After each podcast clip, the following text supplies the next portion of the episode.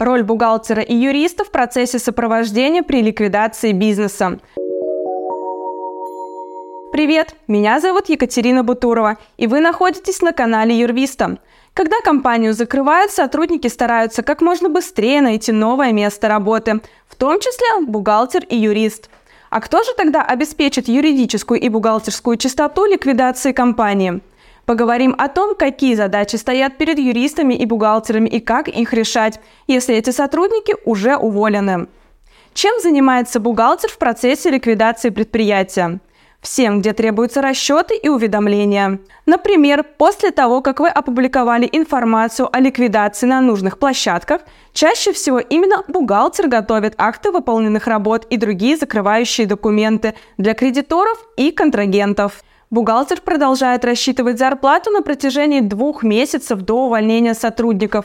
А если в компании не предусмотрена отдельная должность кадровик, то именно бухгалтер расторгает трудовые договоры. И самое главное, бухгалтер составляет промежуточный и итоговый ликвидационный баланс, готовит налоговые декларации, бухгалтерскую отчетность и отчетность в СФР.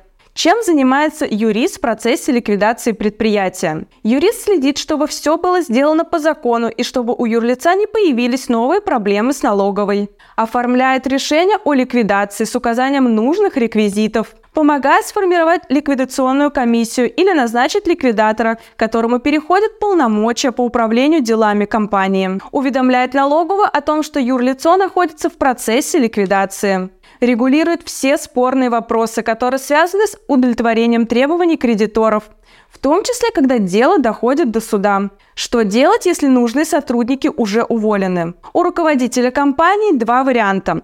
Первый. Еще на старте ликвидации собрать команду ключевых сотрудников, без которых не обойтись. Чаще всего в этой команде главбух, юристы, несколько толковых менеджеров. Да, они нужны, потому что выполнять итоговые обязательства перед клиентами тоже нужно. Правда, теперь диктовать условия будет команда, а не руководство, потому что законность и время ликвидации компании зависит от грамотных действий сотрудников. Да и платить ликвидационной команде из своих же сотрудников придется больше, чем обычно. Второй вариант – спокойно расторгнуть трудовой договор с наемным сотрудником и обратиться к специалистам на аутсорсе. Почему это выгоднее? Потому что легальная ликвидация юрлица – это не так просто, как кажется.